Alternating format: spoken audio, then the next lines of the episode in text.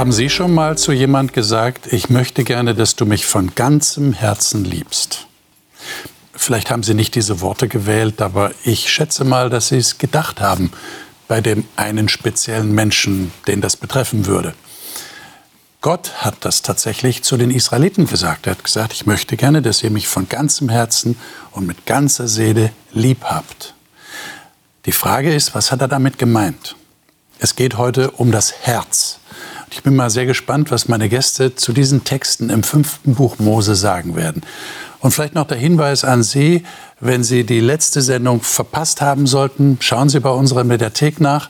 Da finden Sie alle unsere bisherigen Sendungen. Denn die heutige Sendung ist eigentlich so eine Art Fortsetzung der letzten Sendung. Es ist ja so eine Thematik, die wir gerade durchnehmen anhand des fünften Buches Mose. Und heute ist das Herz dran und es geht eigentlich um eine Entscheidung, die man im Herzen treffen muss, eben für den anderen, in diesem Fall für Gott. Und ich bin gespannt, was wir daraus finden werden anhand der Texte. Und die Gäste darf ich Ihnen jetzt vorstellen. Brigitte Rottach ist im Allgäu aufgewachsen, lebt heute in der Nähe von Augsburg und arbeitet als Pflegedienstleitung in einer psychiatrischen Klinik. Sie sagt, sie sei schon als Kind christlich erzogen und geprägt worden, für andere Menschen da zu sein. Luise Schneeweiß ist Musikerin und Theologin und arbeitet sowohl an einer christlichen Internatsschule in Oberösterreich als auch für das Hope Bibelstudieninstitut. Die Faszination an der Bibel hat sie zum Studium der Theologie gebracht und hält auch heute immer noch an.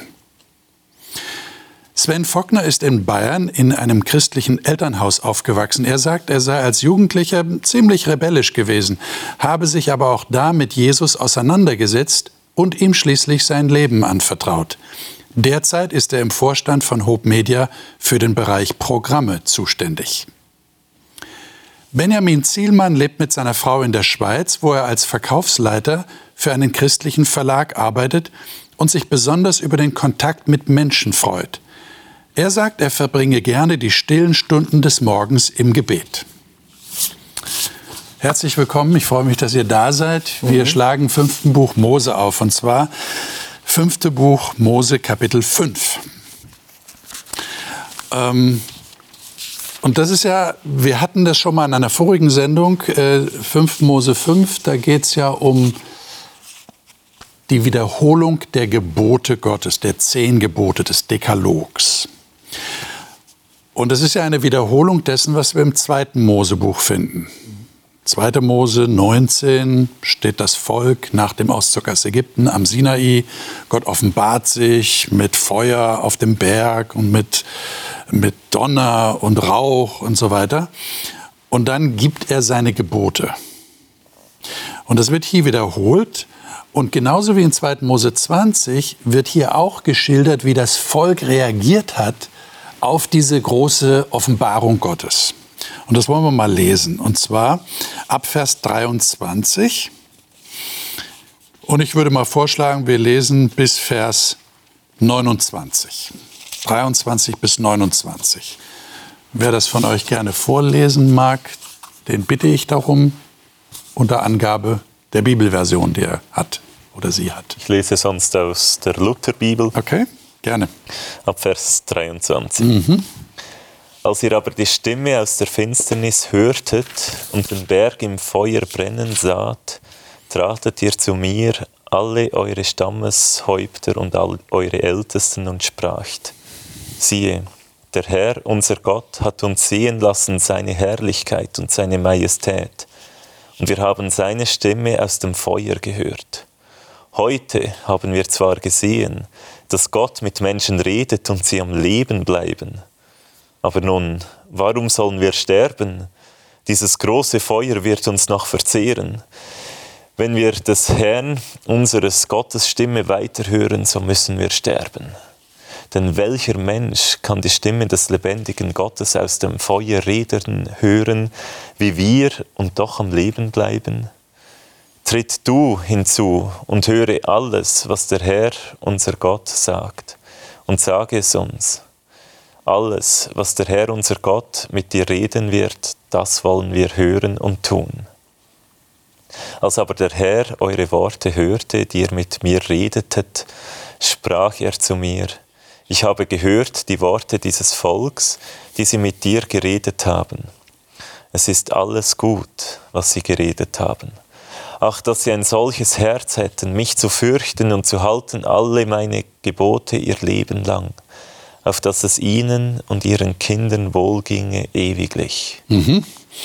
Und dann wird es ja noch fortgesetzt, wo dann nochmal betont wird, achtet wirklich darauf, weicht nicht davon ab, weder zur rechten noch zur linken, haltet meine Gebote. Also das ist so der, hm. der, der die Quintessenz dessen, was hier gesagt wird. Meine Frage ist jetzt, ähm, habt ihr euch mal überlegt, wie, wie das gewesen sein muss? Ich meine, da fürchten sich Leute vor Gott, weil er sich ihnen so offenbart mit Feuer und das muss ja wirklich ich stelle mir das vor wie so ein Vulkanausbruch oder so ähnlich.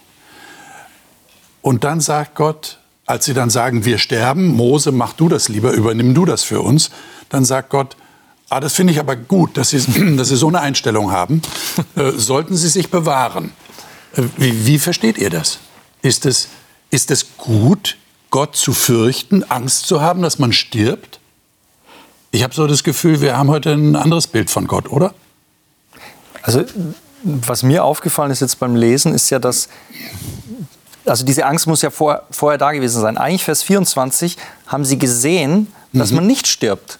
Also das, was sie erlebt haben, haben sie überlebt. Ja, Trotzdem halten sie daran fest oder, oder es war so, sie sagen, wir haben es so überlebt, aber wir wollen es nicht nochmal erleben. Ja?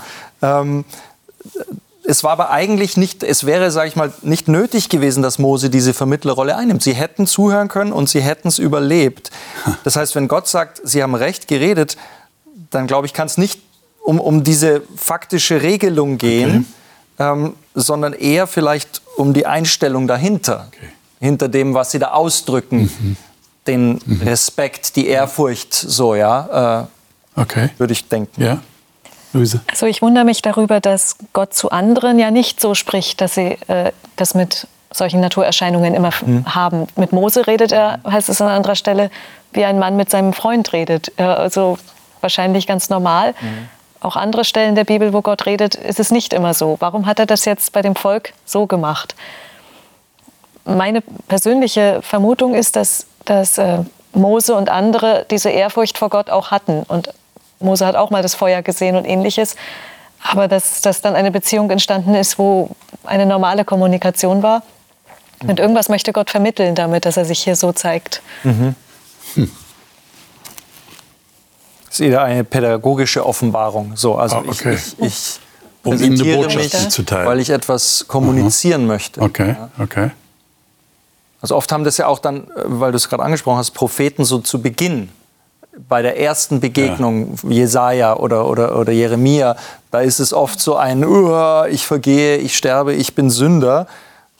Aber es, es etabliert sich dann irgendwie auf einer anderen Basis. Wobei selbst ein Daniel oder ich denke auch an einen Johannes, mhm. die haben das ja auch noch in ihrem Alter, mhm. also wo ja. sie Gott begegnen. Ähm, und und wo sie wirklich wie tot sind. Also so mhm. wird das beschrieben. Die fallen um, die haben keine Kraft mehr, sie, sie können nichts mehr sagen. Und das scheint bei Mose schon sehr besonders gewesen zu sein, dass er einfach so mit Gott reden konnte. Mhm. Ja. Ich meine, wie versteht ihr das? Wir, wir reden ja heute meistens so von Ehrfurcht. Man soll Ehrfurcht vor Gott haben.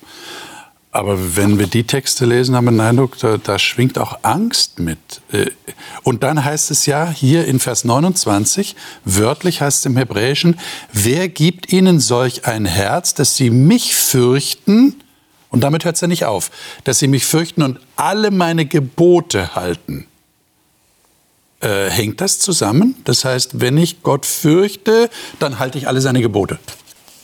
Also ich glaube, die Furcht die kommt aufgrund der Sünde. Schon beim Sündenfall bei Adam und Eva, als okay. sie da die Frucht gegessen haben, da, da haben sie auf einmal Angst, mhm. weil irgendwas in der Beziehung zwischen ihnen und Gott auf einmal zerbrochen war.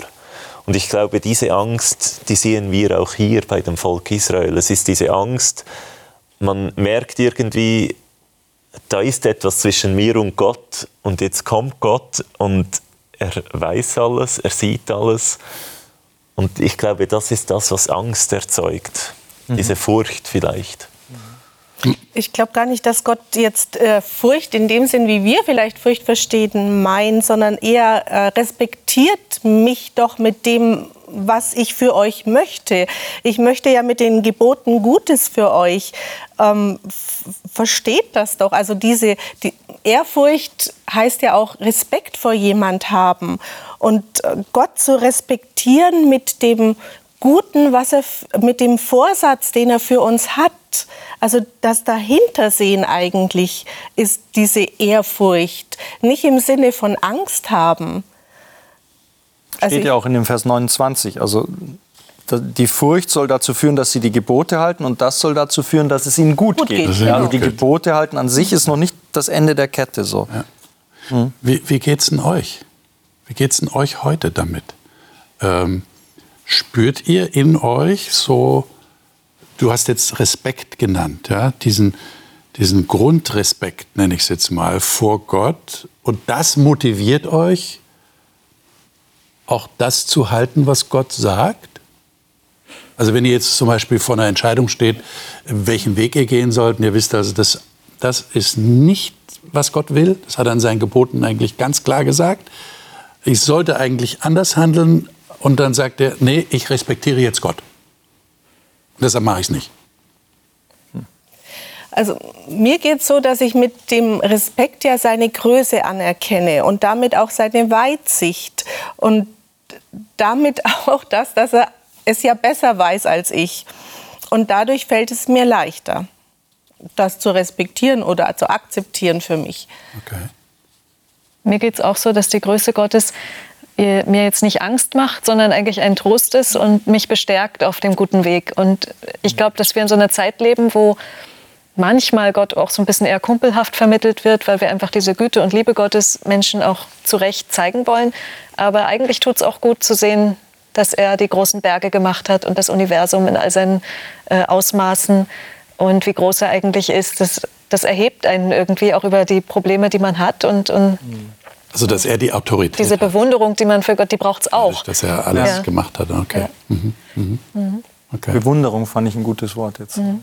Ja. Das hat vielleicht auch mit der Reihenfolge zu tun, also auf, auf der Basis des Vertrauens oder des, des Wissens um den guten Charakter Gottes kann ich mit der Macht und der Größe ja dann auch so entspannt oder, oder so positiv umgehen. Ja. Wenn ich diese Basis nicht habe, ja, dann äh, wird es natürlich kritisch. Denn ein sehr mächtiger, ein sehr mächtiges Wesen, das es vielleicht auf mich abgesehen hat, mhm. ist schwierig dann. Ja. Okay. Also dann wird es vielleicht wirklich zu Furcht und so, oh ja, ich mach schon, ich mach schon, bitte nicht hauen.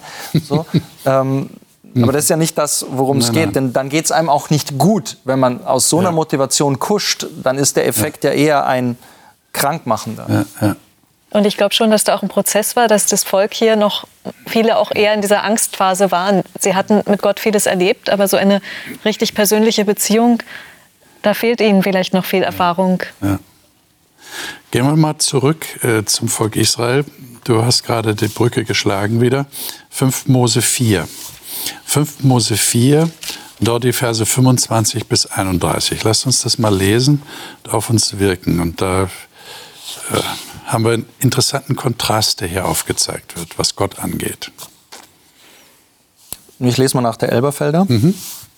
Wenn du Kinder und Kindeskinder zeugst und ihr im Lande alt eingesessen seid und ihr zu eurem Verderben handelt und euch ein Götterbild macht in der Gestalt irgendeines Lebewesens und tut, was böse in den Augen des Herrn, deines Gottes ist, ihn zu reizen, so rufe ich heute den Himmel und die Erde als Zeugen gegen euch auf dass ihr mit Sicherheit schnell weggerafft werdet aus dem Land, in das ihr über den Jordan zieht, um es in Besitz zu nehmen. Ihr werdet eure Tage darin nicht verlängern, sondern völlig vernichtet werden. Und der Herr wird euch unter die Völker zerstreuen, und ihr werdet übrig bleiben ein geringes Häuflein unter den Nationen, wohin der Herr euch führen wird. Dort werdet ihr Göttern dienen, dem Werk von Menschenhänden aus Holz und Stein, die nicht sehen und nicht hören, nicht essen und nicht riechen können. Dann werdet ihr von dort aus den Herrn, deinen Gott, suchen. Und du wirst ihn finden, wenn du mit deinem ganzen Herzen und mit deiner ganzen Seele nach ihm fragen wirst. Wenn du in Not bist und wenn alle diese Dinge dich getroffen haben, am Ende der Tage wirst du zum Herrn, deinem Gott, umkehren und auf seine Stimme hören. 31. Mhm. Denn ein barmherziger Gott ist der Herr dein Gott. Er wird dich nicht aufgeben und dich nicht vernichten und wird den Bund deiner Väter nicht vergessen, den er ihnen geschworen hat. Mhm. Ähm, ich versuche das mal mit, einer, mit einem Vergleich auszudrücken. Stellt euch mal vor, da ist ein Vater oder eine Mutter und da ist ein Kind und die Mutter oder der Vater sagt zu dem Kind, also wenn du tatsächlich mal von mir weggehst und behauptest, jemand anders ist dein Vater und jemand anders ist deine Mutter, dann wird es dir ganz schlecht gehen. Und wenn du dann aber dich wieder besinnst und wieder zu mir zurückkommst, und wenn du das dann ehrlich meinst, dann steht meine Tür dir immer offen. Wäre das so das, was, was Gott hier zum Ausdruck bringt? Ich versuche so einen emotionalen Griff dran zu kriegen. Wir, wir sehen das ja häufig so abstrakt, ja, das Gott und das Volk und Gott sagt, wenn ihr dann mal abfallt und anderen Göttern nachlauft. Ähm, ich versuche mir das mal so praktisch vorzustellen, auf eine menschliche Beziehung bezogen. Äh, da wird es vielleicht ein bisschen näher für uns. Ich weiß nicht, wie es euch geht. Na, vielleicht könnte man es sogar so ausdrücken, wenn Eltern ihrem Kind vermitteln, wenn du mal etwas ganz Schlimmes machst, mhm dann weißt du, dass du trotzdem immer zurückkommen kannst. Und wir werden trotzdem deine Eltern sein und dich wieder annehmen. Und das ist, glaube ich, sehr stark, wenn Eltern das ihren Kindern vermitteln können, egal was du angestellt hast.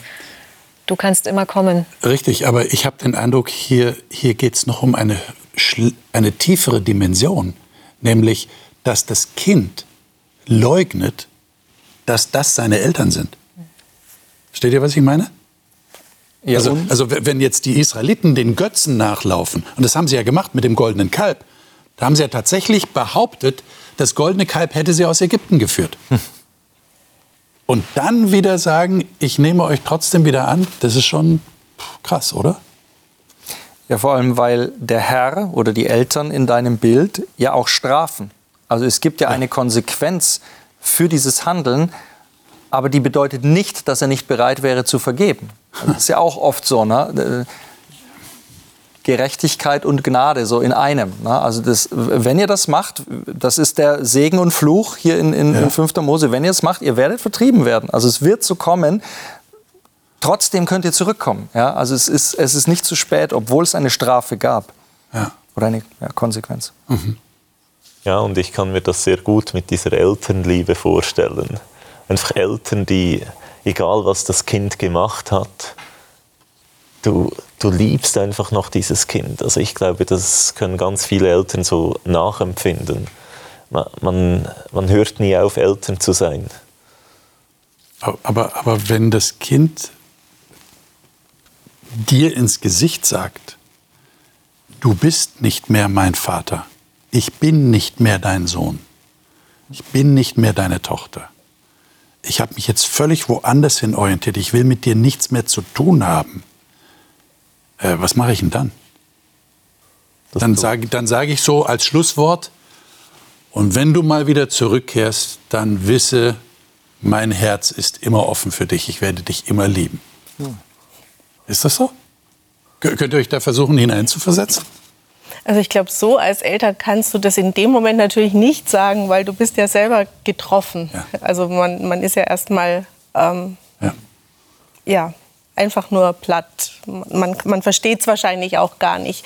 Aber ich glaube trotzdem, dass diese Haltung, ich, ich, wenn derjenige dann kommt und, und wieder da ist und umkehrt, so wie es hier ja auch steht, und wieder klingelt und dann, dann machst du die Tür auf und dann kochst du und dann, dann, ist, ähm, dann, dann beziehst du das Bett und dann ist er wieder da und dann, mhm. ja, dann, dann gehen beide Herzen auf. Das Herz von, von dir als Eltern und das Herz von dem, der wiederkommt.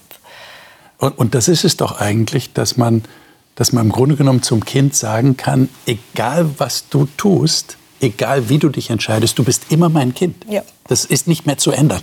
Das ist ein Faktum. Und ich habe den Eindruck, Gott sieht das auch so. Und ich meine, er sagt ja dann hier in Vers 29, Äh, das ist ja wie, wie, wie, eine Prophezeiung. Also er sagt, was dann passieren wird. Dann werdet ihr von dort aus, also da, wo ihr die Not erlebt,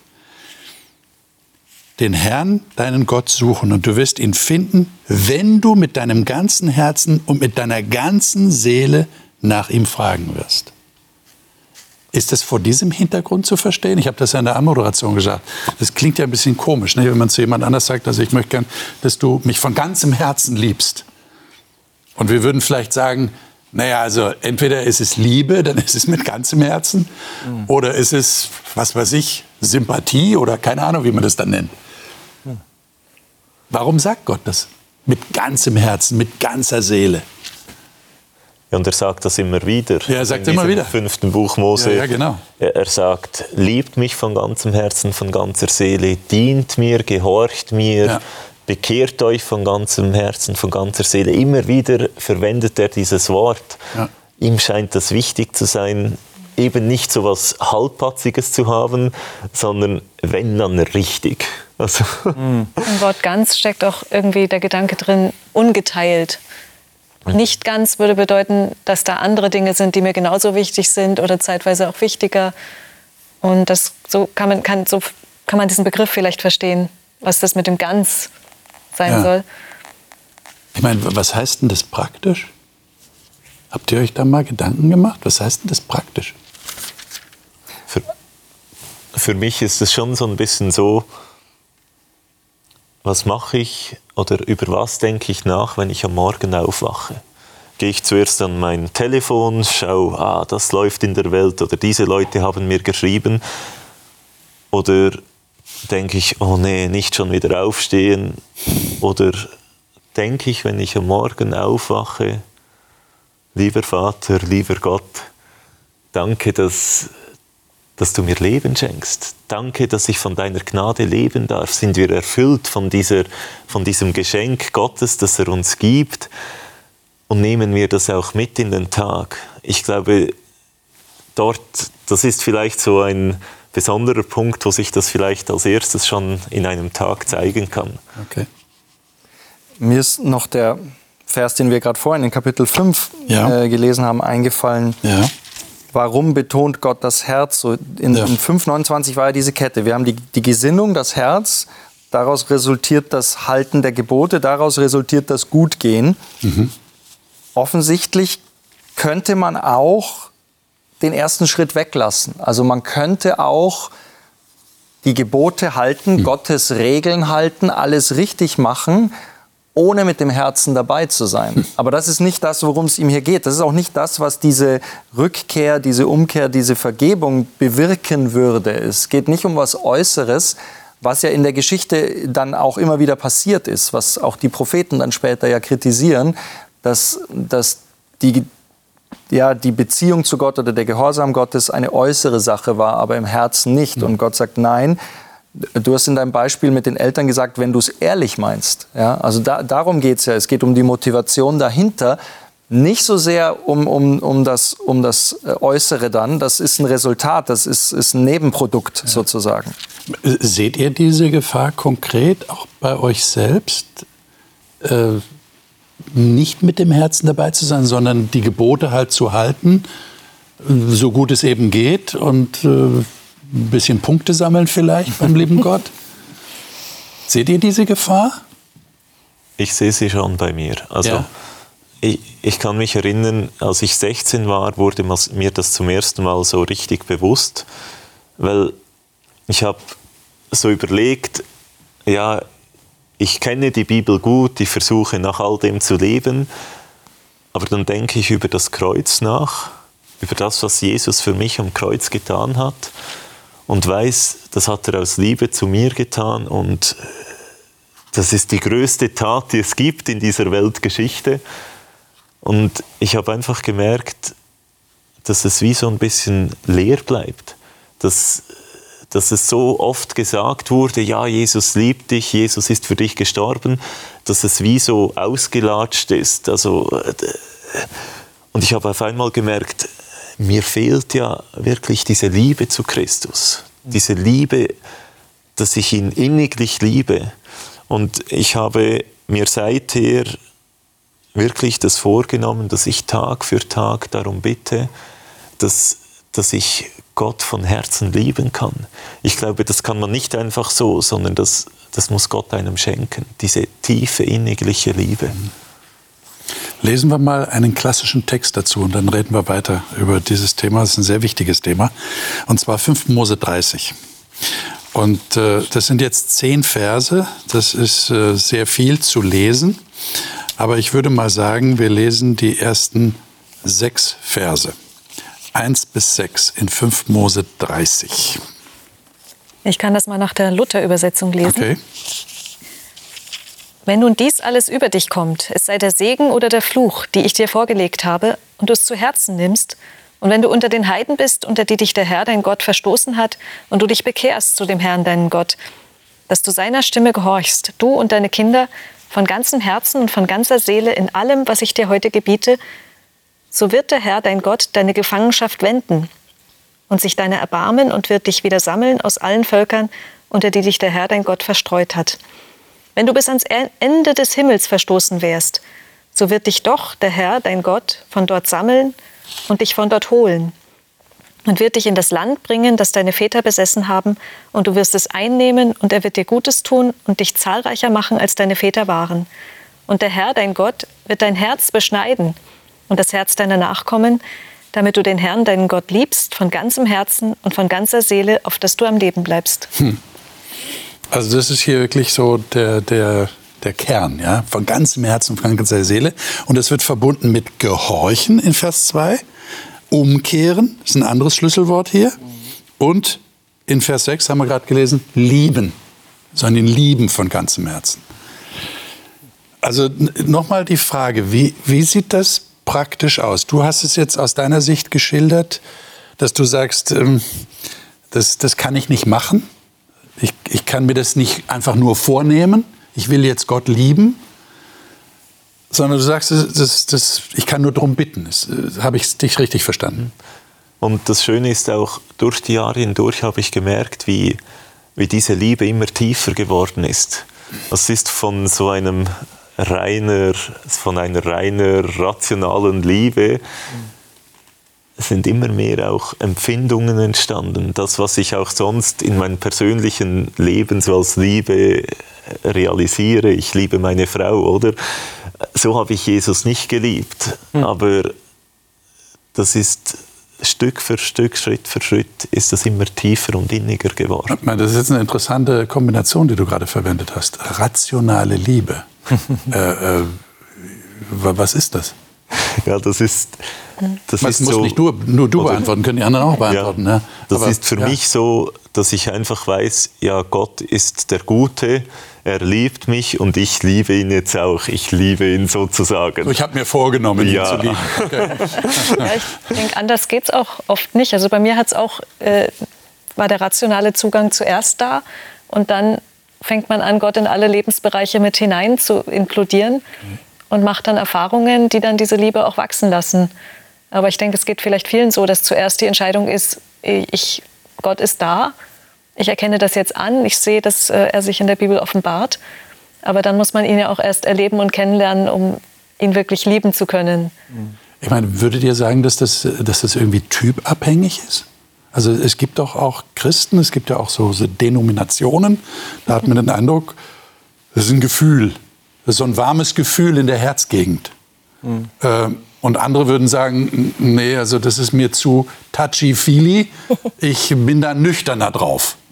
Äh, wie also, ist denn das dann? Der Begriff Herz in der Bibel umfasst ja mehr als nur ein, ein ein Gefühl, wie wir heute an Herz denken. Es ist einfach auch der ganze Verstand, der Wille, das Denken oft gemeint. So ganzheitlich und gemeint. Das Ganzheitliche. Und das finde ich schon wichtig, äh, wenn ich jetzt das nur auf ein Gefühl reduziere, was mache ich dann in Zeiten, wo ich Gott einfach nicht fühlen kann? Oder nicht sich ein warmes Gefühl einstellt. Mhm. Ja. Und auf der anderen Seite, wenn man es nur mhm. für richtig hält, dann, dann kann es auch unausgewogen werden. Ne? Also diese, was du beschrieben hast, diese emotionale Seite, dass die dazukommt, finde ich, auch, find ich auch sehr wichtig. Mhm. Ja, und wenn wir es festklopfen würden, würden wir auch andere bewerten. Der fühlt ja nicht so wie ich und ja. von daher glaubt er nicht so wie ich oder so.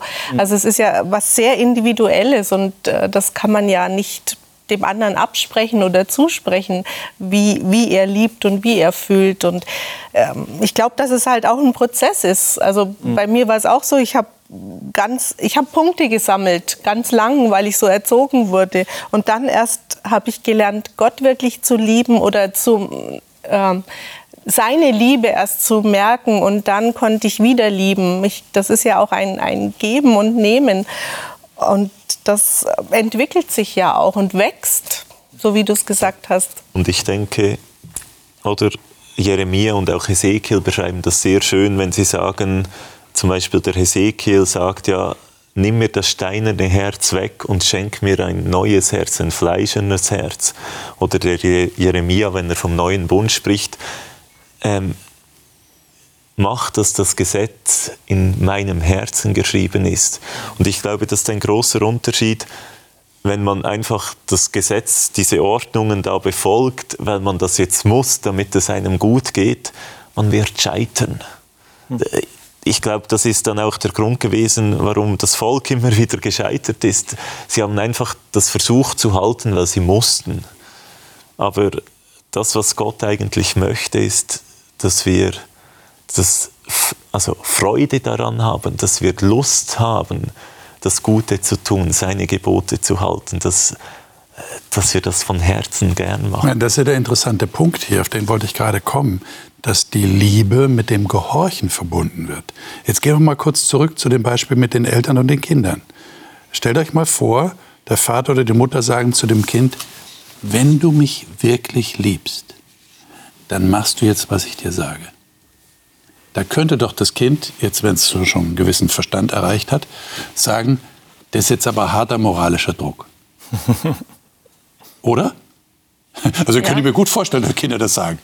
Ja, du, du, du, du lässt mir ja praktisch gar keinen Raum mehr. Ach so, wenn ich jetzt nicht gehorche, dann liebe ich dich nicht. Ähm, wie versteht ihr das bei Gott? Hier ist es eindeutig. Es ist ja ein Parallelismus, den haben wir in der Bibel, nicht? so ein typische Strukturelement in der Bibel. Wenn du von ganzem Herzen, mit deiner ganzen Seele gehorchst, paar Verse später, wenn du mich liebst mit deinem ganzen Herzen, deiner ganzen Seele. Also das ist parallel, das gehört zusammen. Das also Entschuldigung. Luise. Ich denke, dass Eltern da vorsichtig sein müssen, sich nicht äh, in Gottes Rolle zu nehmen, weil sie jetzt nicht äh, fehlerfrei sind und auch nicht frei von eigenen Emotionen und Interessen. Und da würde ich Gott aber mehr äh, Recht dazu einräumen, so etwas zu sagen. Okay. Also Eltern können sich ein Vorbild an Gott nehmen, aber sie sind eben nicht Genauso wie Gott. Weil es da tatsächlich kind. leicht so moralischer Druck werden kann. Es gibt so etwas, glaube ich, wo man nennt ja auch das so geistlichen Missbrauch, wenn, wenn Leute so Druck aufbauen auf so eine Art. Ja. Und das kann man Schwierig. ja auch mit Gott dann machen. Ne? Mhm. Ja. Oder Gott noch ins Spiel bringen, um seine genau. eigene Autorität ja, zu verstärken. Ja, ja, genau, genau. Dass der liebe Gott dann der, der, der, Ersatzerzieher wird. Genau. Mhm. Ich, ich, bin so ein bisschen drüber gestolpert über diese beiden Verse, die du gerade äh, angesprochen hast, Vers 2 und Vers 6. Die sind halt hier sehr absolut formuliert. Na, da heißt es in Vers 2, wenn du umkehrst zu dem Herrn, deinem Gott, und seiner Stimme gehorchst nach allem, was ich dir heute befehle, du und deine Kinder mit deinem ganzen Herzen und mit deiner ganzen Seele. Also das, das ist die völlige Umkehr. Ja? ja? Da wird alles gehalten und zwar von ganzem Herzen. Ja. Heißt in Vers 6, wenn du das tust, dann wird der Herr dein Gott dein Herz und das Herz deiner Nachkommen mhm. beschneiden, damit du das tun kannst, was du schon getan hast. Also so, wenn das beides 100% gemeint ist, dann wäre es ja ein Widerspruch. ja? Also wenn ich, wenn ich quasi die völlige Umkehr hinkriegen muss, damit Gott dann mein Herz beschneidet, das, das geht ja so nicht. Das muss ja ein, mhm. weiß ich nicht, ein Zyklus sein, ein, ein, ein gegenseitiges Annähern, so stelle ich mir das vor. Ja? Vielleicht wie so bei diesen Algorithmen in den sozialen Medien. Wenn du, wenn du da draufklickst und da Interesse zeigst und es willst, dann kriegst du mehr davon und das steigert dein Interesse wieder und dann klickst du wieder drauf und dann kommt wieder mehr davon. Vielleicht ist es hier bei Gott auch so ein bisschen. Ne? Man kehrt so um und dann beschneidet er ein bisschen. Mhm. mhm. Also weiß ich nicht. Ich versuche ja, nur irgendwie ja, Sinn draus zu machen ja, aus, diesem, aus dieser Spannung. So. Okay. Wie geht's euch damit? Wie, wie funktioniert es tatsächlich? Mhm. Wie geht's?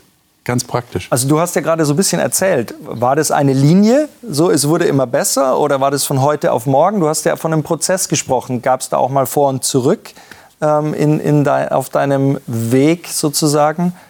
Es gab, also es war schon so eine Linie. Mhm. Sicher gab es auch mal wieder so ein bisschen ein Zurück, mhm. aber Vielleicht liegt das auch ein bisschen an meinem Typ. Ich bin sehr stetig. Sehr. Und deswegen war das jetzt nicht so, sondern eher vielleicht so. Mhm. Also so eine leichte Welle. Aber im Zurückblicken kann ich, glaube ich, schon sagen, Gott hat mich verändert. Mhm. Okay. Gott hat mein Leben verändert. Das merkte ich manchmal gar nicht. Aber so im Nachhinein auf einmal sieht man, da ist was passiert. Okay. Und ich glaube, die Grundlage dafür ist wirklich diese tägliche Übergabe, dass man sagt, Herr, hier ist mein Leben. Ich gebe es dir. Ich schaffe es nicht von mir selbst. Du kennst mich. Etwas, womit ich immer wieder kämpfe, das ist der Stolz, oder? Sobald mir was gelingt, da fühle ich mich wieder da oben. Und, und ich bete jeden Tag, Herr, nimm diesen Stolz weg, weil ich, ich schaffe das nicht, aber Gott macht einen Prozess mit mir und hilft mir da. Okay. Das heißt, da, da passiert was im Herzen, das ist ja unser Thema. Mhm. Das heißt, es ist eine Entscheidung, die man bewusst trifft. Du hast jetzt gerade davon gesprochen, jeden Tag zu Gott das auch zu sagen, zu verbalisieren. Und meine Frage wäre jetzt äh, an euch persönlich, fällt es euch tatsächlich leichter, das zu befolgen, was Gott gesagt hat, weil ihr ihn liebt? Würdet ihr sagen, ja, das steht an erster Stelle? Oder ist das, wie du sagst, Sven, so nach und nach dazugekommen, hat sich immer mehr dahin entwickelt, sodass ihr heute an einem Punkt seid, wo ihr sagt, ja, das verbindet sich jetzt bei mir miteinander, weil ich ihn immer mehr lieb gewonnen habe oder auch gemerkt habe, dass mein Leben davon positiv verändert wird durch das, was er sagt, was sein Wille ist. Da kann ich auch viel leichter, tue ich mir leichter, das zu befolgen, was er sagt. Also ich finde schon, das ist nicht mehr so irgendwie so anstrengend. Man muss okay. sich nicht mehr so bemühen. Die ähm, mache ich jetzt auch was falsch? Habe ich auch um Vergebung gebeten?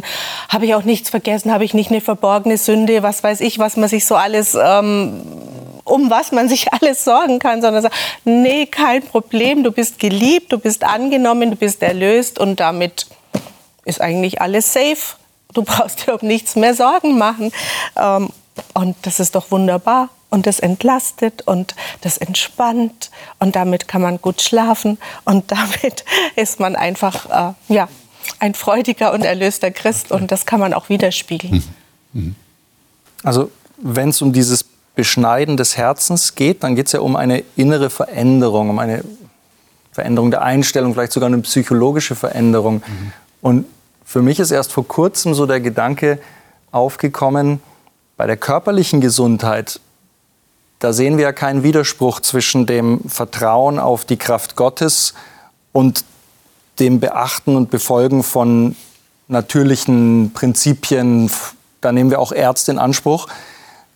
Bei der Veränderung unseres Herzens hatte ich lange Jahre oder eigentlich immer noch so das Gefühl, ja, da muss man halt auf Gott vertrauen, da muss man halt beten, ja. Aber ich merke so, auch da gibt es ja Naturgesetze, auch da gibt es Methoden, auch da gibt es Experten, ähm, die einem da helfen können. Und das heißt nicht, dass Gott dann weniger wirkt oder dass man weniger glaubt. Also für mich wird es ist es ein Prozess, auf jeden Fall, wo ich immer noch dran bin. Äh, es, es, es könnte nicht schon sagen, ich habe das schon erreicht hier so alles. Und, und ich merke auch, dass Verstehen, Gründe, Zusammenhänge begreifen, auch hilft dann diese Veränderung, die man sich so sehr wünscht, sich von Gott schenken zu lassen. Mhm. Mhm. Okay. Und die Schönheit des Charakters Gottes irgendwie, wenn man sieht, wie Gott ist oder wie mhm. Jesus das auch im Neuen Testament darstellt, das kann einen irgendwie motivieren, wenn ich gerade im Gespräch mit einer Kollegin bin und ich, es liegt mir auf der Zunge, jetzt loszulästern, dass ich dann auf einmal so diesen, diesen Eindruck aber noch, noch äh, mir schnell ins Gedächtnis rufen kann, dass ich merke, nee, eigentlich will ich das nicht. Und das ist auch eine, eine Liebe zu Gott, dass man einfach weiß, wie, wie er ist und ihn kennenlernt und dann in, vielleicht manchmal in entscheidenden Momenten doch auf einmal spürt, das passt jetzt nicht dazu. Mhm. So will ich eigentlich nicht mehr sein. Mhm. mhm. Ich bin auf einem anderen Weg. Ja, ich, ich glaube auch, wir Menschen, wir können schon was machen, gerade wenn wir vielleicht merken, hey, ich habe hier, eine, hab hier eine Gewohnheit, die ist nicht gut, die verletzt andere Menschen, aber die kommt immer wieder. Einerseits glaube ich, Gott muss uns helfen, wir schaffen das nicht alleine. Andererseits glaube ich, hat Gott uns auch eine Verantwortung gegeben, die wir wahrnehmen können, die wir auch wahrnehmen sollen, wo wir vielleicht gewisse Sachen in unserem Leben verändern können, die in unserer Macht stehen, um, sage ich mal, Versuchungen oder Gewohnheiten eben weniger werden zu lassen. Mhm. Und ich glaube, das, das ergänzt sich so gegenseitig. Liebe Zuschauer, meine Gäste sind sehr persönlich geworden äh, auf meine Fragen hin, die ich gestellt habe. Und ich gebe diese Frage an Sie weiter. Und Sie dürfen mir gerne schreiben, uns schreiben über den Hope Service und sagen, wie es Ihnen geht. Es geht ja um etwas sehr, sehr Persönliches, nämlich wie ist tatsächlich mein Verhältnis zu diesem Gott? Wir lernen eben von der damaligen Situation mit dem Volk Israel, dass Gott schon sehr daran interessiert war, dass sie wirklich mit ganzem Herzen, ganzer Seele bei ihm sind und auch das tun, was er sagt, weil es gut für sie ist und weil das eben eine Liebesbeziehung ist. Und wie das dann praktisch aussieht, das muss jeder für sich selber herausfinden. Und wir haben gehört, es ist ein Prozess und es ist auch ein Geschenk, das Gott uns macht. Und ich glaube, das ist eine wunderbare Botschaft, dass wir da nicht auf, auf unsere eigene Kraft angewiesen sind, auf unsere eigene Anstrengung, sondern Gott gibt uns das. Wir werden das nächste Mal eigentlich wieder eine Fortsetzung haben, denn wir werden über das Gedächtnis reden. Das ist ja das Entscheidende. Wir sind so vergesslich und wir vergessen manche Dinge und wir müssen uns immer wieder daran erinnern. Wir haben das auch heute gehört. Da denkt man dann vielleicht an einer bestimmten Situation dran, nee, das sollte ich jetzt nicht machen oder das sollte ich jetzt nicht sagen. Wie können wir ein gutes Gedächtnis haben und tatsächlich dadurch auch dranbleiben an diesem Prozess, den Gott mit uns durchmacht? Ich glaube, das ist ein ganz wichtiges Thema. Ich hoffe, Sie sind dann wieder dabei nächste Woche. Freue mich, wenn Sie dabei sind und wünsche Ihnen Gottes Segen für Ihr ganz persönliches Leben.